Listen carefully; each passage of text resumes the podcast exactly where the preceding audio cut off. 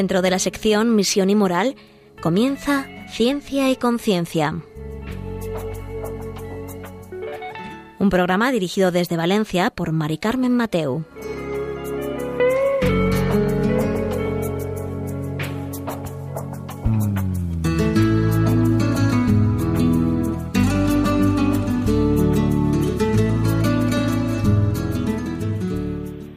Buenas tardes, queridos oyentes. Un miércoles más. Aquí estamos con vosotros en Ciencia y Conciencia, un programa que hacemos desde el Observatorio de Bioética de la Universidad Católica de Valencia.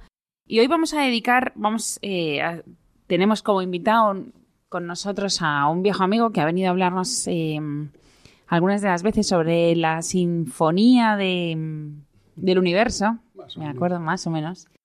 Y bueno, estuvimos viendo la belleza eh, nos quedamos un poco que no habíamos visto la fealdad y el feísmo, por así decirlo, pero no vamos a tratar hoy ese tema porque os vamos a sorprender con el tema que vamos a tratar hoy. Y, vamos a hablar sobre la ciencia y la apologética. Entonces vamos a ver cómo estos dos términos están unidos y sobre todo qué significan, ¿no? Cada uno de ellos. Bueno, la ciencia tenemos mucho más, bueno, sabemos mucho más, pero no tanto sobre la apologética, a lo mejor, que suena más raro para el común de los mortales.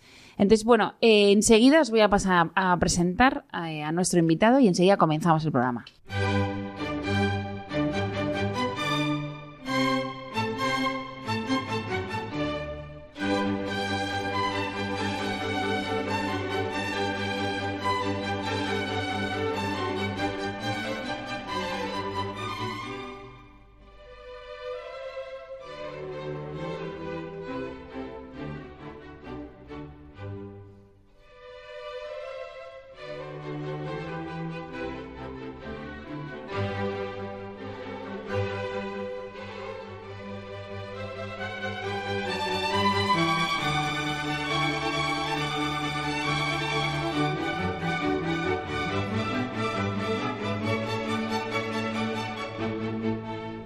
Pues enseguida os voy a pasar a, presentar a nuestro invitado, que él es Ramón de Andrés. Buenas tardes. Hola, Carmen. Que él es, bueno, profesor en la Academia, voy a ver si acierto, ¿eh? Academia de Música Nyesin de mm. Moscú. ¿sí? Entonces él forma futuros eh, médicos, no, futuros músicos. sí. músicos, cantantes, ¿no? Sí, sí. Eh, hago, bueno, técnica vocal, repertorio, arte dramático, poco de historia la música, también cositas de esas. Muy bien, muy bien. por eso has venido alguna vez a contarnos cosas sobre la música, las sinfonías. Claro. Lo, que hay en el universo. el mundo se salvará por la belleza. eso es, eso es. De eso vamos a hablar alguna vez. Entonces, pero hoy vienes a hablarnos sobre la ciencia y la apologética. Bueno, sí, más o menos. Voy a intentar explicar alguna cosita. Eh, que en realidad está todo unido. Es decir, eh, yo sé que este programa se llama Ciencia y Conciencia, entonces yo aquí de vez en cuando consigo colarme con historias que no son realmente científicas. Pero vamos a ver, si entendemos por ciencia eh, todo saber humano que esté sistematizado, basado en la observación, en el estudio sistemático, la acumulación de datos, la deducción de leyes, en fin, todas estas cosas, es evidente que podemos decir que la historia es una ciencia. Todo el mundo habla de la ciencia histórica en el sentido de que, bueno, la ciencia se basa en el análisis, en el estudio de las fuentes, la sistematización de la información que procede de esas fuentes y la interpretación de los hechos narrados en, fin, en los documentos históricos y todas estas cosas. Entonces, eh, más o menos aceptado, o aceptado, seriamente aceptado, que la historia es una ciencia, eh, ya desde San Justino nace una cosa que llamamos la apologética, que es sería, en términos muy generales, la defensa de la fe y la defensa de nuestra cosmogonía cristiana basándonos en argumentos procedentes del conocimiento de la historia y del conocimiento de, del devenir humano y del desarrollo de la humanidad y todos sus hechos que van, todos ellos en gran medida confirmando las verdades que para nosotros sostienen la cosmogonía cristiana. Entonces es una forma de darle ciencia a la fe o de comprobar la fe. Es una forma de confirmar y de sostener la confluencia, la convergencia de fe y razón. Por eso ciencia y conciencia también. Es decir, claro.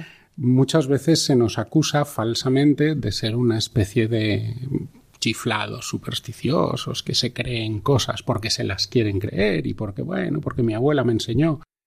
Y nada de eso, nada de eso. La historia está absolutamente llena de... Es como, o sea, la, la historia respecto al cristianismo se comporta como una autopista que está absolutamente abarrotada de señales, de modo que el que vaya eh, leyendo las señales en una autopista llega a donde quiere llegar y sabe a dónde va.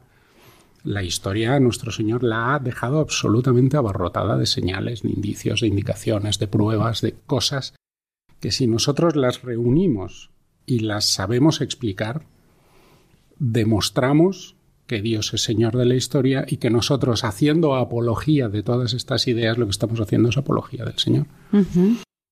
y, pero tampoco es un término que usemos mucho los católicos. por lo que yo he podido estudiar sobre el tema, porque realmente yo no soy historiador, yo soy una persona, pues que yo soy un católico que trato de formarme y trato de leer sobre estos temas. Hay desde luego grandes maestros en apologética. Eh, por lo que yo he podido leer, eh, la ciencia histórica es una ciencia que es bastante despreciada a lo largo de los siglos, sobre todo hasta, hasta mediados del siglo XIX.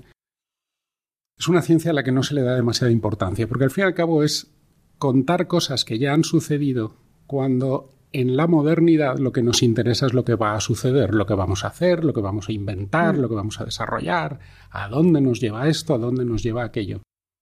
Y entonces, eh, volviendo a eso que hemos comentado en muchos programas de que hay que responder a quién soy, de dónde vengo, a dónde voy, eh, bueno, el quién soy se reduce al ámbito individual, el de dónde vengo se considera un asunto secundario y nos enfocamos en, el a dónde voy, como sociedades, como tal.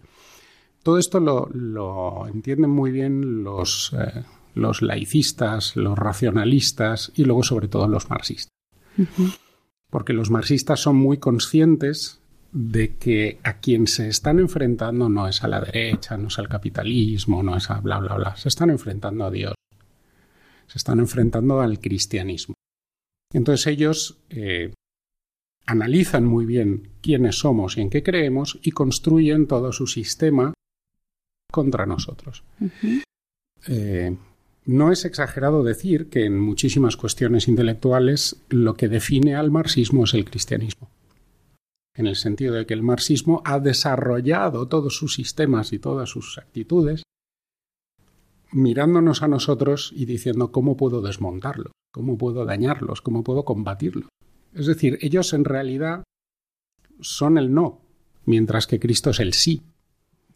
La visión que tenemos es, es al revés. Mm, claro, pero es decir, eh, como decía el, personaje de Goethe, ¿no? Yo soy el espíritu, que, el espíritu que lo niega todo, desde el astro hasta la flor, ese es el Mefistófeles de Goethe, ¿no?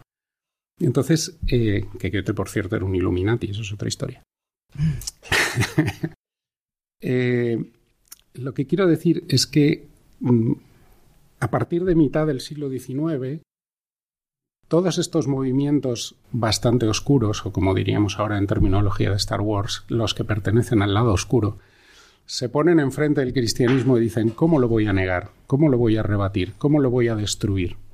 Porque ellos no han construido nada, ellos se han enfrentado a lo que había, que es completamente distinto. Es decir, el marxismo no aporta, el marxismo combate. De modo que si no existe el sí, ese no carecería de sentido. Si no existiera Cristo, el anticristianismo carece de sentido. Si no existe el catolicismo, el anticatolicismo es un, es un absurdo en sí mismo. Entonces, eh, ellos se dan cuenta de que la historia es fundamental. Porque si yo te explico a ti, imagínate que yo borro tu cerebro e invento una nueva historia sobre quién eres y de dónde vienes. En el fondo te estoy diciendo a dónde vas. Hmm. Claro. Si yo te redefino de dónde vienes, de ahí concluyo quién eres, evidentemente te estoy diciendo a dónde vas. Entonces el marxismo que ha comprendido esto perfectamente se pone a reescribir la historia. Y nacen todas estas grandes escuelas de historiadores marxistas y tal, y nos empiezan a contar un montón de cosas eh, muy disparatadas, muy, muy, absurdas. Sin embargo, ellos no son los primeros en hacer esto. Los primeros en hacer esto son básicamente los constructores de la famosa leyenda negra. Mm. Son el primer grupo de... Mm, verdaderamente son el, el, embrión de lo que hoy en día entendemos por propaganda. E inventan una leyenda negra que tiene dos finalidades fundamentales, combatir el imperio español y combatir el catolicismo, porque no debemos olvidar que el imperio español y el catolicismo son prácticamente una misma cosa.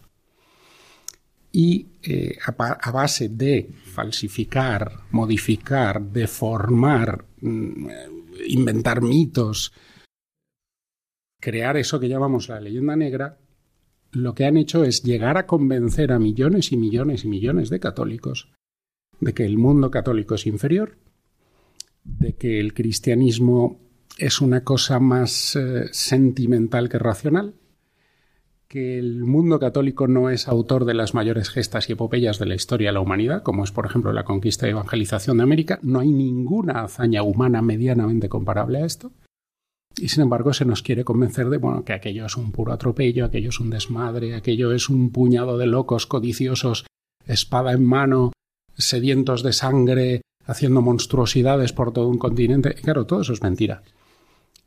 Sabemos que es mentira, pero ¿cuánta gente lo sabe? Muy poca. Muy poca, muy poca, porque la gente ve películas de Hollywood, la gente se inocula en vena todos los días una dosis muy importante de propaganda que procede del mundo protestante. Y esa propaganda tiene dos finalidades.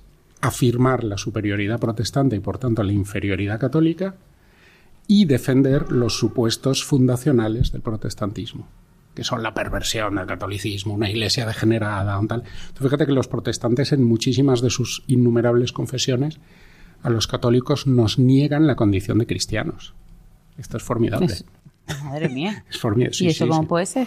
Pues porque ellos poseen el bien y la verdad y nosotros no. Tú sabes, una, hay, cosas muy divertidas sobre esto. Esto es un inciso que voy a mm. hacer aquí en paréntesis.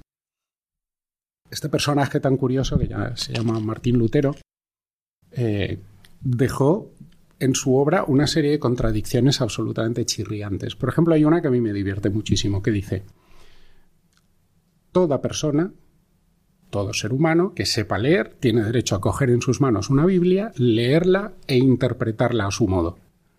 Y tendrá razón en lo que interprete. Esta es una de las, digamos, de las eh, afirmaciones fundamentales de Lutero. Y también nos dice, todo católico que haga eso se equivoca. ¿Se equivocará? Ya. Es decir, toda interpretación es válida, toda interpretación individual es válida. Pero si el individuo es católico o la interpretación le lleva al catolicismo, entonces no es verdad. Ya. O sea que sí, pero no. Soplamos y sorbemos a la vez. Esto es, fantástico. Entonces, eh, vivimos en un mundo que está lleno de constructos como este. Y necesitamos de los apologistas, que son personas que se han sumergido en un océano de libros han estudiado, han sistematizado, han limpiado de propaganda la historia y nos la cuentan. Y nos dicen, ni el descubrimiento de América fue una orgía de devastación eh, llevada a cabo por unos malvados tipos sanguinarios y sedientos de sangre, ni la Iglesia Católica es un pozo de degeneración oscura, como dicen los protestantes, la gran prostituta de Babilonia, ni, no, nada de eso es verdad. Nada de eso es verdad. Lo que pasa es que no tenemos a lo mejor una fábrica como Hollywood para que nos lo cuente y nos cuentan lo contrario. Y luego sobre todo es que nosotros, sabedores de que la Iglesia Católica es la Iglesia fundada por Jesucristo, no hemos sentido la necesidad de demostrar que los otros estaban en un error. Ya. Porque nuestra identidad como, como, como Iglesia no se basa en que otros son malísimos. No, claro. Sin embargo, la identidad del protestantismo, de ahí que se llamen los que protestan la identidad del protestantismo se basa en una protesta contra la iglesia primigenia. Que además, en fin, tiene, pues, está basado en una serie de disparates fantásticos. Bueno, y, cosas Entonces, Para, hacer, para hacer esto es para lo que necesitamos la ciencia apologética. Es para lo que están Los apologetas. Claro, los apologistas. Apologistas. O apologetas, claro. Sí, sí, sí, sí. Hay, uno, hay unos cuantos por ahí realmente fascinantes, incluidos algunos muy jóvenes, muy brillantes, que están, están realmente poniendo en pie una obra muy, muy, muy destacable. Muy, muy, muy destacable. Estoy pensando ahora, por ejemplo, eh, seguramente no nos oye porque él vive en Buenos Aires, pero nuestro queridísimo padre Javier Olivera Rabasi, que a sus 42 añitos, madre mía, menudo erudito, menudo sabio, qué cantidad de trabajo lleva hecho. Tiene una página web que no sé si puedo recomendarla desde aquí. Mm, sí, recomiéndala. Así nos bueno, podríamos entrar. Tres dobles que no te la cuenten.org. Que no te ah. la cuenten en, el, digamos, en el dialecto argentino, en el habla argentina. Ah. Sería como si en castellano dijéramos que no te la cuelen. Ya. ¿Sabes? Cuando un argentino te dice oh, que no te la cuenten, te está diciendo que no te tomen el pelo, ¿no? Ya. Y es muy interesante. Y él cuelga ahí todo lo que él va estudiando. Él, es, él está haciendo un trabajo vastísimo repasando toda la historia de Occidente pero desde, desde, vamos, desde el nacimiento del cristianismo, desde la antigua Roma hasta nuestros días, desmontando los mitos de la propaganda anticristiana. Y es realmente espectacular. Yo recomiendo muchísimo a nuestros oyentes que se den un paseo por esta página web, www.que porque es fascinante. Está, bueno, es para ponerse a leer ahí y no parar nunca. Bueno, pues como veis está siendo muy eh, interesante y estamos aprendiendo, ¿no? Sobre una parte, o sobre todo, ¿no? Toda, vamos a decir, sobre la ciencia de la fe, ¿no? sobre la prueba. Es una cosmogonía, entonces realmente lo abarca todo. Por eso es imposible. Cuando eh, a mí, a mí sí me dicen, tú sabes mucho de apologética, que vaya, no sé nada de nada. Pero de nada. Es verdad, aquello que decía Sócrates de solo sé que no sé nada, es que es verdad. Lo que sí, yo estoy aquí para contarle a la gente que a mí me parece fascinante todo esto de la apologética y que les recomiendo que se sumerjan en ella. Pues vamos a ello. Bueno, no mucho tiempo, ahora vamos a hacer una pequeña pausa y enseguida estamos con vosotros y vosotros con nosotros. Hasta ahora.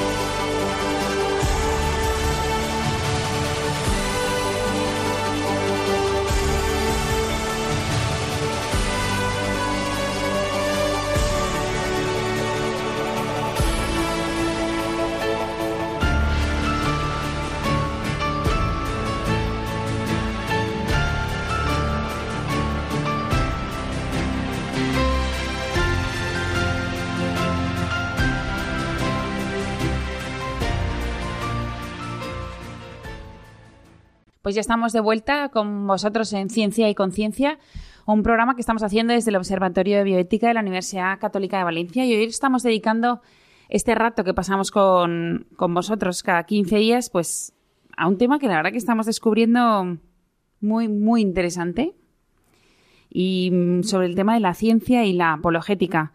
Eh, me has dicho un dato antes en el que decías que el imperio español iba unido al catolicismo, con lo cual esto, em, y por eso es atacada los dos. Claro. Uno es atacado por el otro y el otro es atacado por el uno. Sí. Y entonces eso llama la atención, porque siempre nos han contado el tema del descubrimiento de América como algo negativo. Bueno, no siempre, perdón. Primero como algo casual y luego como Sí. algo negativo. Eso es. Ah. Y claro, es la no es la primera vez, pero sí que a más de uno le puede sorprender que nos estén atacando así por el catolicismo y que al catolicismo le ataquen por España. Claro. Cuéntanos esa versión. Vamos a ver. Bueno, no versión, realidad. Yo le propongo a las personas que nos están escuchando que hagan un que se pregunten un par de cositas, a ver qué les responde su sentido común. Primera pregunta. Unos señores descubren un continente por casualidad, lo conquistan prácticamente sin querer, lo civilizan sin darse cuenta, fundan 60 universidades y no saben realmente lo que están haciendo, fundan las ciudades en el interior, no factorías comerciales en la costa, sino grandes ciudades en el interior continental, lo cual significa que no están pensando en arrasar, en rapiñar y en saquear, sino en fundar y quedarse. Pero todo eso es como, como quien ha echado unos dados y le ha salido eso así. Y además se han quedado allí trescientos y pico años y en palabras de Alexander von Humboldt, fundan el mejor reino y la mejor sociedad humana que sea posible ver en todo el mundo. Esto está en los textos de Alexander von Humboldt después de sus viajes por Nueva España, que vuelve asombrado y dice, no hay lugar alguno en Europa ni en América donde se viva con la civilización, la educación, la calidad de vida, el respeto a las leyes y el respeto entre las personas con que se vive en el reino de Nue- el virreinato de Nueva España. Para nuestros oyentes, lo que hoy es México. Lo que pasa es que siempre se nos ha dicho que allí se iba lo peor de, de la península. Pero no es verdad, no es verdad. España manda a sus mejores hijos a América, a sus mejores teólogos, a sus mejores eh, científicos, a sus mejores militares, por supuesto, a sus mejores políticos. España se desangra porque, a diferencia de los imperios protestantes, España no se propone arrasar América, pillar lo que pueda y salir corriendo de allí, como le, ocurrió con otros en Asia. No, no, no. España funda para quedarse. ¿Por qué lo hace? Pues porque España, en el fondo, se siente heredera del Imperio Romano. Y España lo que, está, lo que quiere hacer es extenderse extendiendo el Evangelio. O bien, démosle la vuelta, España lo que quiere es extender el Evangelio y no puede hacerlo sin expandirse. Ya. Esta es la cuestión. Entonces, eh, desde bueno, Is- Isabel la Católica lo primero que hace es reconocerle sus derechos a los, a los indígenas de las tierras conquistadas. Mm, La palabra colonos, por ejemplo, es muy maliciosa. Sabes que la palabra colonos viene de que Cristóbal Colón mm, llega a la isla de la Española y entonces eh, pues tiene una serie de problemas tal y cual y dice bueno yo tengo que volver a España Mm, una nave se ha hundido con lo cual la desmontamos utilizamos los maderos construimos el famoso fuerte de Navidad y aquí se tiene que quedar un grupito y yo me vuelvo a Europa y en cuanto pueda vuelvo quedaros aquí no rompáis nada ¿eh? tal se- portaos bien y esos seres humanos que se quedan allí por orden de Colón son los colonos. Claro, es que de ahí viene la palabra colonia. No viene de unos tipos avaros y sanguinarios que dicen ¿Dónde está el oro? Los voy a matar a todos, como nos No. pintan los anglosajones. No hay nada de eso. Por supuesto que luego, en una epopeya de tres siglos y medio, pues hay ladrones, hay sinvergüenzas, hay, pero como en todas partes. Pero si se juzga la obra en su conjunto, por favor, que alguien me diga que eso es una obra de rapiña y genocidio, pues no, francamente no lo es. Por no mencionar que eximios defensores de la idea del genocidio, como el difunto general Hugo Chávez Frías, tenía escrita en la cara tenía escrito en la cara el mestizaje de los españoles. A mí una señora ecuatoriana hace unos cuantos años me decía, es que ustedes vinieron a mi país y nos exterminaron. La señora con una cara de india realmente muy notable. Y digo, ¿y usted me puede decir sus apellidos? Y me dijo, Arias Argüello. Y dije, pues eso no me parecen apellidos tribales. Ni... Porque si uno se va a los Estados Unidos, yo recuerdo en una reserva de los indios Hopi en el estado de Nuevo México, donde yo empecé a preguntarle su nombre a la gente. ¿Y usted cómo se llama? ¿Y usted cómo se llama? Ni un solo nombre anglosajón. Todos eran, pues, no sé, el agua de la fuente y el pájaro que vuela y el, bueno, esos nombres que las películas. Pero ninguno se llamaba Johnson ni Wilson ni, no, no, no, no, no, para nada, porque no hubo mezcla. Ya. No hubo mezcla. Famosa tesis protestante de que si Dios hubiera querido que tuvieran alma, los habría hecho como nosotros. No. Si son distintos es que no tienen alma, cárgatelos. Ya. Claro, nosotros eso no lo Claro, no. pero luego la historia la han contado ellos. Y entonces, em, tú nos dices que, por ejemplo, en este punto, bueno, en, en- en otros muchos más, la apologética es la ciencia que nos pone a nosotros el punto sobre la I. Claro. Y nos recuerda de, ojo, que todo esto son películas y os lo han contado. No os lo creáis. Claro, pero, pero además no, no se trata de una de hacer interpretaciones políticas o ideológicas. Vamos a ver. Nosotros vemos, por ejemplo, lo que hacen los británicos o los holandeses cuando viajan a Asia. Entonces ellos van con sus barcos, eh, desembarcan en puntos que les parecen geográficamente interesantes, pues porque tal, o zonas ricas en especias, zonas comercialmente con un potencial interesante. Entonces construyen un fuerte en la costa, alrededor de ese fuerte, al lado de ese fuerte construyen un puerto, lo protegen militarmente y luego van expandiendo, como a, como a base de anillos, van expandiendo esa ciudad. Son las famosas ciudades factoría. Eso también lo hacen incluso los portugueses, aunque por otros motivos. Sobre todo porque son muy poquitos. Ya. Bien, entonces, si comparamos con eso, las- la fundación de, de las ciudades, a ver, la fundación de la paz en Bolivia. ¿Qué se les ha perdido a esos señores en la paz, en el altiplano boliviano? Ya. ¿Qué, qué iban a hacer allí? ¿Con qué iban a comerciar? No, es que iban a extraer metales preciosos. No, no, no, eso está en una región muy distante de la paz. Es decir, lo que están haciendo es copiar el modelo del Imperio Romano. Lo que están haciendo es fundar provincias e integrarlas en el reino original que está en Europa. De modo que empieza a producirse una gran cantidad de documentación jurídica y de cosas así que habla de los españoles de ambos lados. Es, una mentalidad absolutamente diferente. Ya. Se nos ha dicho muchísimas veces, y es un dato que se pasa por alto, yo recuerdo que me lo enseñaron en el colegio, Cristóbal Colón buscaba eh, la ruta de las especias yendo por Occidente, yendo hacia el oeste. Sin embargo, mm, hay razones para pensar que Cristóbal Colón también tenía en mente la evangelización. Esto es muy interesante. Eh, ¿Cómo es posible que desde el principio de la epopeya española en América se envíe semejante cantidad de religiosos allí? ¿Cuántos religiosos envió Gran Bretaña a la India? ¿Cuántos religiosos envió Holanda a Indonesia? Mm. Cero, cero. Los que fueron, fueron por su cuenta.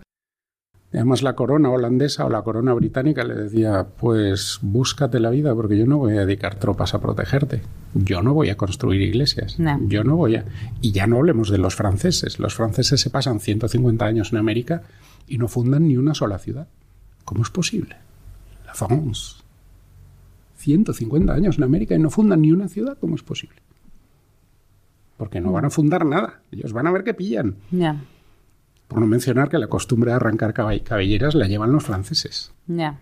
No. Esto, en fin, es que... Es que... Claro, es lo que tú, lo, lo que has dicho de la leyenda negra, ¿no? Que al final. ¿Y esto cómo lo podemos unir? Porque eh, con uniendo temas, ¿vale? Para que va, nuestros oyentes vayan también refrescando y sobre todo descubriendo, ¿no? Con el tema de la apologética y, y- o como ciencia histórica, ¿no? Em, tema que, que aquí en Valencia conocemos más o menos, pero que a lo mejor el resto no. O sea, el tema del Santo Grial. Hombre, Entonces, que se han hecho unos últimos descubrimientos sí, que van a venir aquí la universidad la semana que viene también a, contarlos, sí. pero que han sido unos grandes descubrimientos y hay que mostrárselos al mundo. Fascinantes completamente. Esto, esto es muy interesante. También la gente que está más fascinada con estos hallazgos son los alemanes, curiosamente. Resulta que, bueno, todos los pueblos eh, occidentales tienen sus cantares de gesta, ¿no? Quiero decir, nosotros tenemos el cantar de Mio Cid, los franceses tienen la canción de Rolando, ¿no? La chanson de Hollande, y mm, hay, bueno, los ingleses tienen las leyendas artúricas, que, que me perdonen, pero son más bien un libro de humor que otra cosa. Y luego están los alemanes que tienen un libro fantástico que se llama Parsifal, de un poeta del siglo XIII, creo recordar, que se llama Christoph von Eschenbach, que cuenta toda la epopeya del Santo Grial. Anda. Sí. Entonces, eh, bueno, tiene una serie de personajes fantásticos. Está el, el, rey pescador, Anfortas, que es un hombre valiente y esforzado, pero no suficientemente santo ni cristiano como para ser depositario del Santo Grial. El caballero Parsifal, el joven caballero Parsifal, que es completamente puro y que sí está en condiciones de entender todo esto. Los caballeros del Grial, que son una, serie de caballeros que, aunque son pecadores, también son santos y esforzados a su manera y custodian el Santo Grial. Y cada Viernes Santo, que el rey que custodia el Santo Grial expone el Grial, que es traspasado por un rayo de luz y la imagen que ven. Bueno, esto, esto es una, es una es una literatura preciosa. E incluso en, nuestro, bueno, en nuestros días iba a decir, ¿no? Pero en el siglo XIX Richard Wagner hizo un operón que se llama Parsifal, es una ópera de cinco horas, que a pesar de que las cinco horas asustan, es una, es una auténtica catedral de la historia de la música, es impresionante. Bueno, pues para hacerlo breve, resulta que se está comprobando que todo lo que cuenta Parsifal es verdad. Son hechos históricos. Así como a medida que, anal que analizamos las eh, leyendas artúricas comprobamos que no son verdad. De hecho, esto lo sabía el pueblo español hace muchos siglos. La palabra camelo ¿Mm? viene de Camelot, ah. el, el, el, mítico reino del rey Arturo. El pueblo español decía, eso es un camelo, eso es más falso que Camelot. de, ahí, de, ahí, viene lo del camelo, ¿no? Hay muchas leyendas y muchas mitologías que son pura fantasía nacionalista y tal, pero sin embargo el Parsifal es verdad. Y el Parsifal lo que nos cuenta es que el Santo Grial estaba custodiado por una comunidad de monjes guerreros en un lugar llamado Monsalvat. Entonces resulta que Monsalvat, buscado desesperadamente por toda Europa, está donde? En los Pirineos, Monsalvatoris. Mm. Y resulta que en Monsalvatoris hay desde hace más de mil años, ¿qué, ¿qué digo? Desde hace muchísimo más, desde la invasión de los musulmanes, un pequeño reducto cristiano que acaba convirtiéndose en un monasterio que está incrustado en las montañas, casi invisible, que se llama San Juan de la Peña. Y en San Juan de la Peña resulta que estaba custodiada la que el que se creía el cáliz de la última cena de Cristo, que luego resulta que sí que lo es. Esto lo sabía toda la cristiandad en la Edad Media. Para que te hagas una idea, por ejemplo, en los siglos, eh, bueno, entre el siglo VII y el IX, el X, que es cuando más o menos la dinastía de los merovingios en Francia, organizan eh, raids, de, organizan tropas que se pasean por la península ibérica robando cálices. Esto es una cosa fascinante. Hay expediciones de los merovingios que vuelven a Francia y a ver, ¿qué habéis traído? Cálices. ¿Mm? Hay un famoso documento que cuenta la expedición de no sé qué, un guerrero tal del siglo IX, que llega a Francia y entrega a sus jefes el inventario de lo que trae y lleva 60 cálices. Se dedicaban a robarlos. Cálices. O sea, no hay lingotes de oro, no, no, no. O sea, se dan un paseo por... Además, hoy en día viajamos con muchísima facilidad. Pero entonces... Pero hay que imaginarse lo que es en el siglo IX, el año 800 y pico, que están los musulmanes en la península, que uno se puede encontrar con cualquier cosa, formar una tropa en Francia, enviarla a la península ibérica, que se pase no sé cuánto tiempo y que lo que traiga son cálices. ¿Esto por qué es? Pues porque están buscando el Santo Grial y saben no. que es un cáliz y saben que está en España. Yeah. Claro, esto es, esto es fascinante. Entonces, eh, todo esto está muy estudiado. Hay un trabajo extraordinario del profesor Jorge Manuel Rodríguez Almenar, presidente del Centro Español de Sindonología, que está en Valencia. Uh -huh. Está en Valencia. Es seguramente, Jorge es una de las primeras autoridades mundiales en la sábana santa y en el Santo Sudario de Oviedo, que son piezas de una sola cosa. Eh, tiene un estudio absolutamente extraordinario sobre toda la historia del Santo Cáliz. Es un estudio que en principio parecía que iba a ser una recopilación de cuentos y leyendas y que se ha convertido en un extraordinario trabajo de apologética. ¿Por qué? Porque si yo demuestro que un objeto es el cáliz de la última cena de Cristo, es que estoy demostrando que hubo una última cena de Cristo. Estoy demostrando que hubo un personaje histórico que se llamaba Jesucristo. Estoy demostrando que por esa copa se ha muerto y se ha matado a lo largo de los siglos por una copa.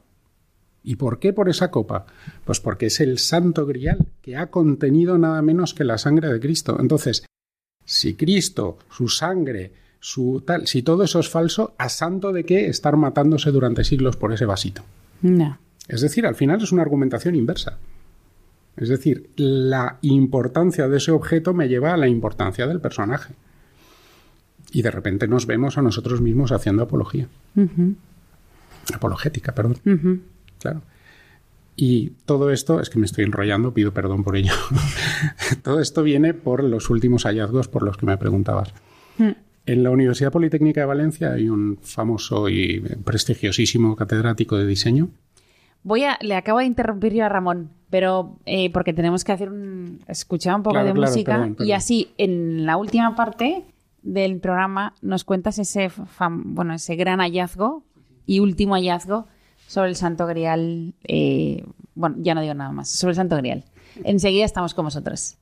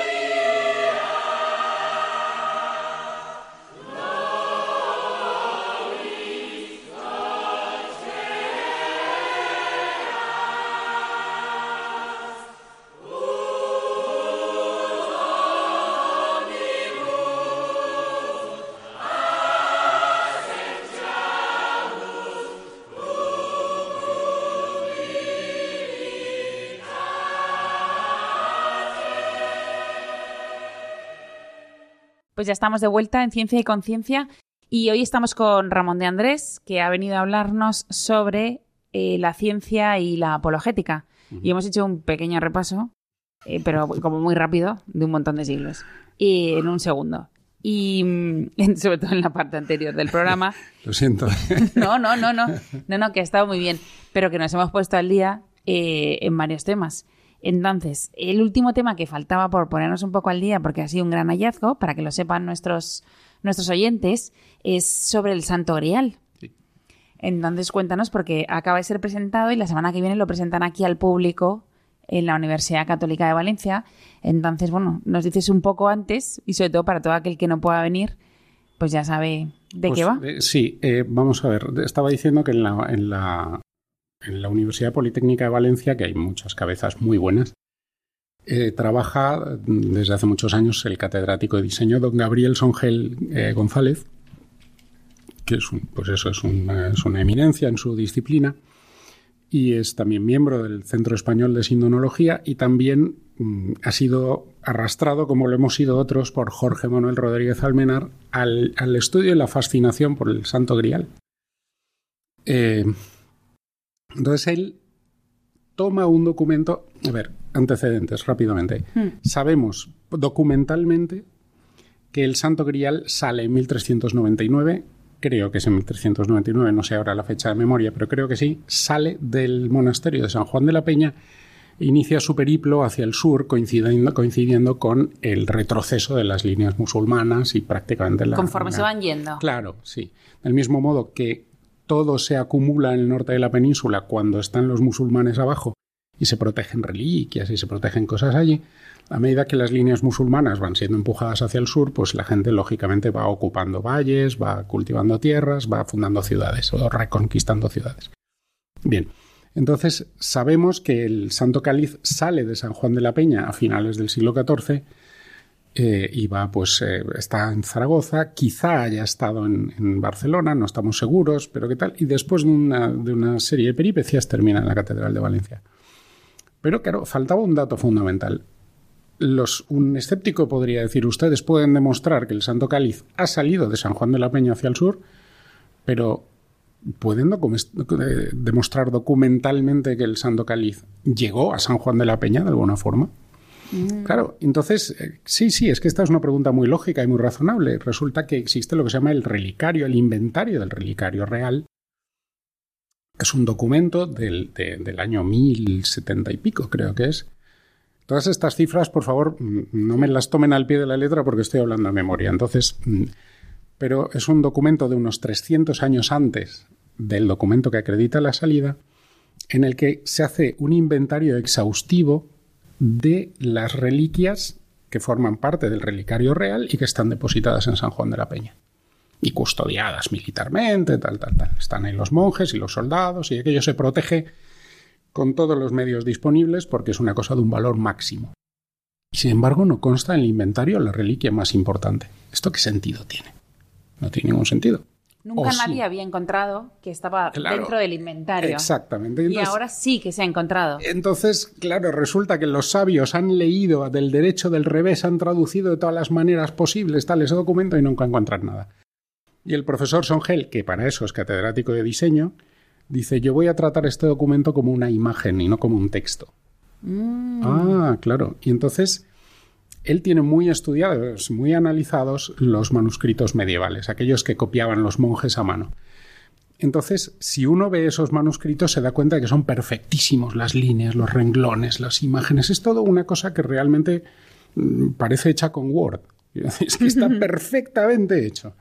Bueno, pues eso estaba así de bien hecho porque los monjes utilizaban unos patrones de geométricos basados en una serie de técnicas muy antiguas que permitían alinear, colocar todo recto, perfecto, cuadrado y en su sitio. Luego levantaban aquella plantilla y aquel trabajo había quedado perfecto. perfecto sin torcerse ni un milímetro. Bien. Entonces el profesor Songel dice, ¿y si yo pongo una plantilla de estas encima de este documento? Estoy resumiendo muchísimo. Sí, sí, sí, me imagino. si me está oyendo el profesor Songel, por favor que me perdone por resumir tanto lo que es un trabajo de años y que es de una seriedad impresionante. Yo lo cuento así un poco coloquialmente. Mm. Entonces, esa plantilla la pone encima del documento y empieza a seguir líneas de la plantilla. Y dice, ah, caramba, si aquí hay una C que unida con esta línea se une con una A y luego resulta que unida con esta otra línea, que es la que responde, está L y X. Y aquí pone Calix. Y entonces sigue trazando las líneas que se solían utilizar. Y dice, con este trazado de líneas, aquí me entra el dibujo del cáliz. Y sigue trazando líneas y dice, aquí dice Santo Cáliz de la Última Cena de nuestro Señor Jesucristo. Y dice, anda. y resulta que en el inventario, claro que está la joya. Claro que está la reliquia. Pero estaba escondido. Está escondida, entre otras cosas, para que no vengan los merovingios o los primos de los merovingios y se lo lleven. Entonces, yo no sé si los merovingios, pero todos los buscadores de reliquias de la época, si hubieran tenido en su mano ese inventario, habrían dicho, aquí no está, vámonos. Ajá, pero sí Qué está. listos. Qué listos, qué listos. Entonces, Claro. claro. resulta que Dan Brown no ha inventado nada. Claro, esto es, esto es, es un gran hallazgo. Claro. Porque Porque, ya- además imagínate que le empiezan a poner esa plantilla a los miles y miles de documentos medievales que hay. ¿Qué puede aparecer? Buf, esto es una cosa... Esto es como abrir una ventana, abrir una puerta del misterio de esas que tanto les gustan a... Y, de- y es que ahí puede aparecer, yo qué sé, no sé, es, es como un... Es, imagínate que de repente puedes volver a leer toda la documentación de la Edad Media con otro código y pueden empezar a aparecer cosas ahí que yo no sé, no, no, no quiero fantasear, pero te- imagínate, imagínense nuestros oyentes todo lo que puede aparecer ahí. La verdad es que esto parece una película, porque como el código da Vinci Ya era, quisiera, ¿no? ya quisiera- código- ya quisiera el código da Vinci, Eh, algo así era. porque esto que estamos diciendo es absolutamente serio, absolutamente Claro, real. Y el pero esa es la gran Vinci es una diferencia. fantasía. Eso es, es la- era lo que te iba a decir. Una cosa es algo imaginado, inventado, y la otra es algo probado. Sí, Y sobre todo algo tan importante como el cáliz de la última cena. sí, sí, sí, sí. Jo, Sí, sí, sí, sí. Yo, si nuestros oyentes sienten curiosidad por esta explicación, el profesor Songel tuvo la, la generosidad de hacer una presentación en el Centro Español de Sinología el pasado día 25 de octubre. La grabamos en vídeo y está en internet. Si buscan, si buscan en YouTube el Santo Grial, el final de la búsqueda, aparecerán dos vídeos. Un vídeo de una hora y media que contiene, es un documental con toda la información que se conocía hasta este momento sobre la historia del Santo Grial, del Santo Cáliz de Valencia, y luego otro que se titula igual, El Santo Grial, el final de la búsqueda, Nuevos hallazgos 1. Ujú. Hemos puesto uno porque Uno. seguramente van a, Habrá venir- más. va a haber más. Ese es un resumen de unos 35 minutos de la exposición del profesor Songel. Yo, a la gente que esté interesada en el tema, se lo recomiendo muchísimo porque, mm, como dice Jorge Rodríguez Almenar, él mismo decía es que yo me he quedado patidifuso. No. Nos quedamos todos con la boca abierta, realmente. Es que es un, es, es- es un gran hallazgo. Es una maravilla. Es un- claro, es una forma de, de, de poner patas a todo. Es que, es decir- que además Dios se ha paseado por la historia tirando migas como pulgarcito.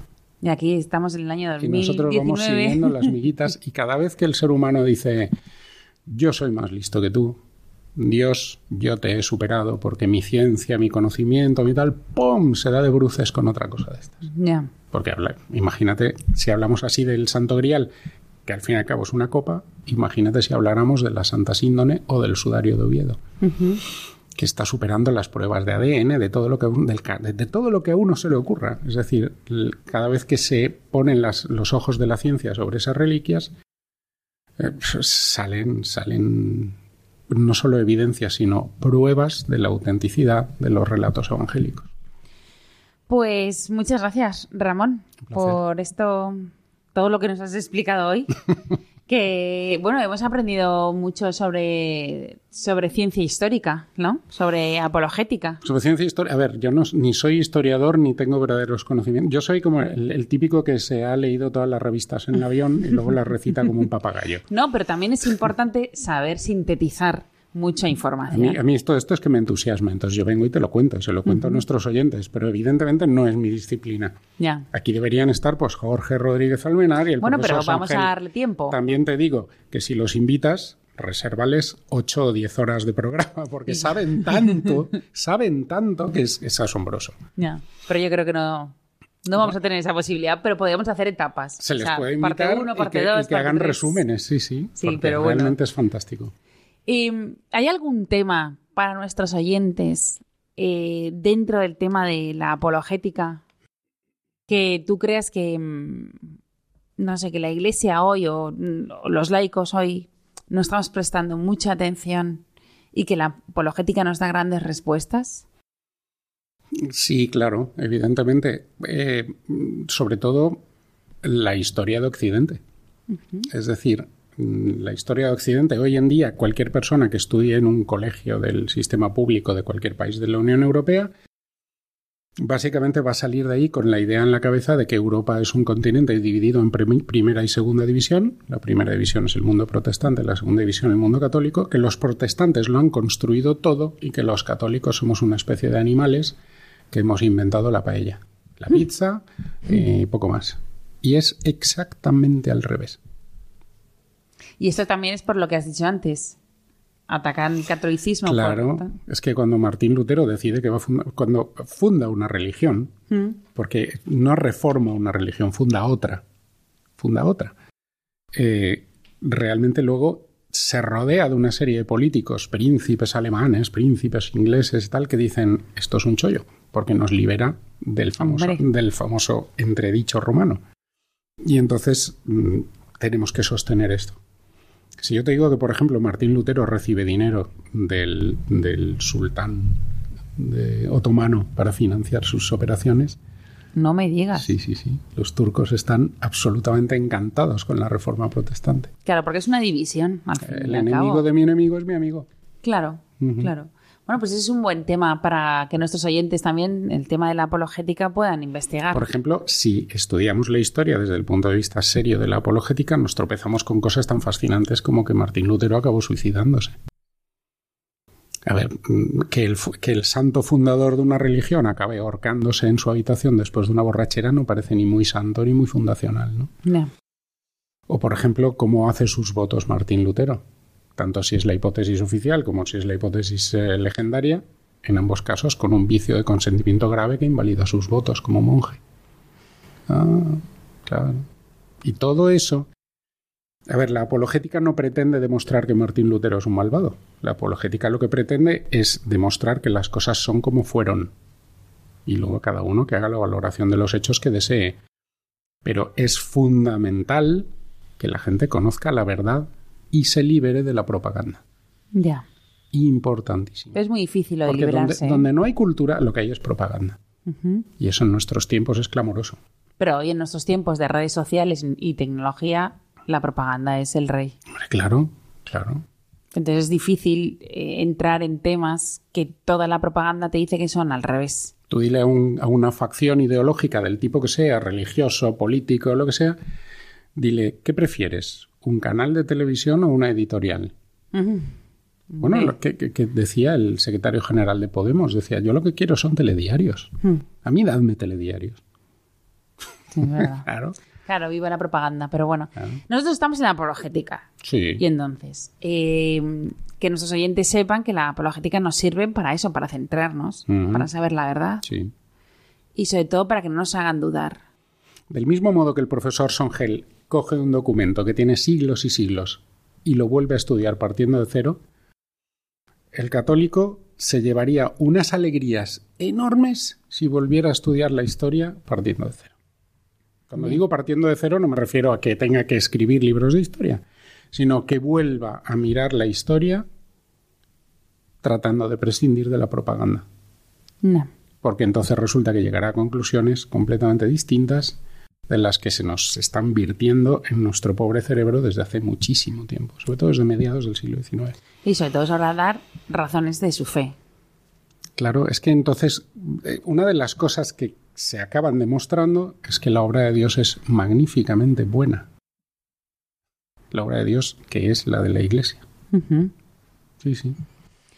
Pues sí, pues muchas gracias Ramón, de otra vez, porque antes también te lo he dicho, pero hemos aprendido mucho yo os animo a todos a entrar en este tema, a ver los vídeos y mm, pues ir entrando, ir buscando cosas de apologética. El católico tiene que leer y formarse, leer, leer, leer, formarse, formarse, formarse, porque si no, lo que vamos a hacer es abrumados con la propaganda. Yo les le recomiendo a nuestros oyentes que piensen en esta idea. Donde no hay cultura, entra la propaganda. Ya.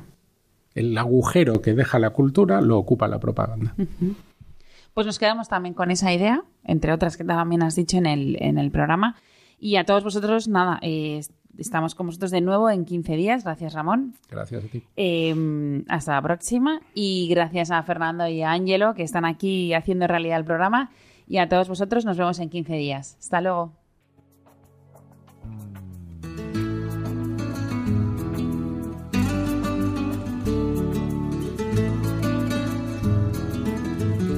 Finaliza así en Radio María Ciencia y Conciencia, un programa dirigido desde Valencia por Mari Carmen Mateu.